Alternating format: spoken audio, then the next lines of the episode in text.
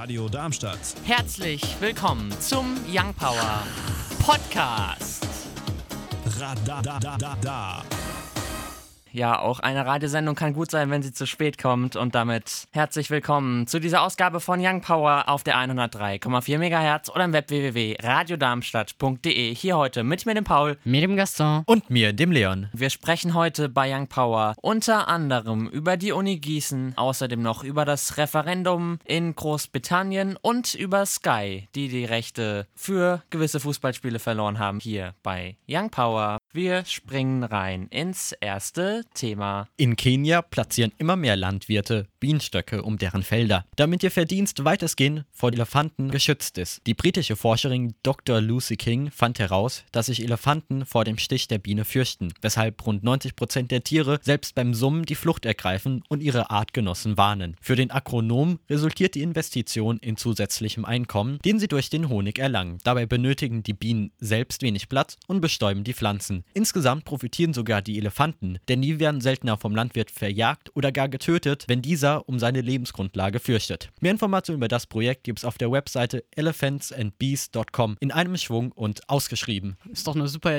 Sache, ne? Ich meine, natürlicherweise die Felder, sag ich mal, heil halten. Also, dass die nicht kaputt gehen. Dann auch noch, ich meine, Bienen helfen ja auch noch beim Bestäuben. Ich meine, das ist doch perfekt, oder? Und vor allem zu Zeiten vom Bienensterben, wenn da Interesse besteht, dass sich Bienen zu holen und da neue Stöcke anzusetzen, warum nicht? Am Sonntag bleibt es wechselhaft, ein Sonne-Wolken-Mix mit teilweise auch Regen und Temperaturen von 6 bis 11 Grad. Am Montag bleibt es ebenfalls noch wechselhaft, mal Sonne, mal Wolken mit Regenschauern und Temperaturen von 7 bis 12 Grad. Am Dienstag dann immer noch der Sonne-Wolken-Mix mit teilweise Schauern und 8 bis 13 Grad. Wir gehen rüber in die News mit Leon und Gaston. Ein revolutionärer Gedanke, zwei Studenten und eine Vision. Und fertig ist Google. Die Gründer von Google, damals 20 Jahre alt und Studenten an der Stanford University, 1988 starteten sie damals noch ganz junge Internets umzugraben. Larry Page und Sergey Brin. Doch nun lassen sie die Arbeit nieder. Denn die zwei Chefs von Alphabet, dem Mutterkonzern von Google und weiteren Projekten, treten zurück und lassen dem bisherigen Tochterkonzern Google-Chef Sundar Pichai den Sitz. Die CEOs hatten bereits bei der Umstrukturierung angefangen, sich ein bisschen aus dem Tagesgeschäft zu entfernen. Wie beispielsweise das Pikai, welcher auch schon als Nerd und Freak genannt wurde, die letzte Quartalskonferenz von Alphabet geleitet hatte. Nun soll der aus Indien stammende Mann dem Konzern helfen, das Nest zu verlassen, wie die beiden Gründer auf ihrem Blog schrieben. Die Justus-Liebig-Universität in Gießen hat seit Sonntagmittag sämtliche Server nach einem schwerwiegenden Sicherheitsvorfall vorsorglich heruntergefahren. Folglich ist kein Zugang zum Internet in der Uni selbst und auch in den meisten Wohnheimen der Studierenden möglich, wie das Studentenwerk mitteilte. Betroffen sind auch das E-Mail-System oder interne Netzwerke, wodurch Verwaltung nicht arbeitsfähig ist. Bücher können weder ausgeliehen noch zurückgegeben noch online gelesen sowie Vorlesungen heruntergeladen werden. Lediglich die analoge Lehre und Forschungen laufen uneingeschränkt weiter. Die Universität kündigte eine Strafe Strafanzeige wegen des Verdachts auf einen Cyberangriff an. LKA und Generalstaatsanwaltschaft Frankfurt-Main ermitteln bereits. Doch neben einem Angriff sind bislang andere Ursachen denkbar. Ein Krisenstab mit externen IT-Experten versucht das Ausmaß des Schadens zu klären.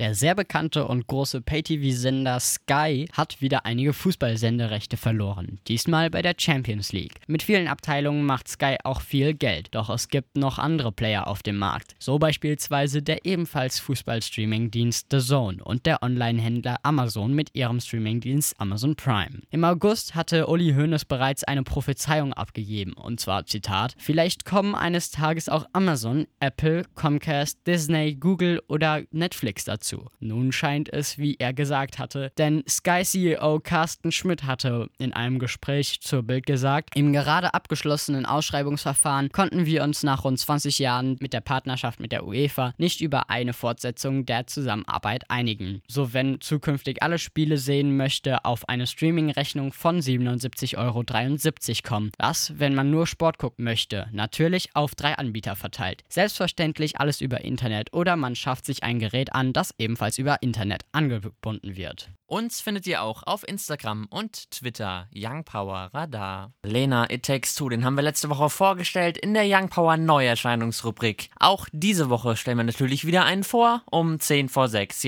Nicht nur wir waren heute zu spät, sondern auch unsere Young Power Neuerscheinungsrubrik. Die gibt's aber natürlich jetzt noch. Vincent Weiss, kein Lied jetzt hier bei Young Power. Und wir springen rein ins zweite Thema für heute. Es ist wieder soweit. In Großbritannien wurde wieder einmal abgestimmt. Boris Johnson hat mit seiner Partei Tories die absolute Mehrheit erreicht. Damit steht ihm nichts mehr im Weg zu einem Brexit bis zum vereinbarten Austritt am 31. Januar 2020. Denn niemand will ihm auch überhaupt in die Quere kommen. Viele Wähler und Wählerinnen der Tories, die bereits jetzt als neue Brexit-Partei bezeichnet werden, sind Bürger und Bürgerinnen, die einfach genug haben von dem ganzen Hin und Her. Trotzdem ist nach Umfragen zufolge eine knappe Mehrheit für den Verbleib in der Europäischen Union. Der Wahlsieg wird aber auch die Opposition geschoben, welche zu schwachen Wahlkampf betrieben habe. Jeremy Corbyn hatte seinen Anhängern nicht gesagt, ob er für oder gegen einen Brexit ist. Ich glaube, so langsam ist es mal Zeit.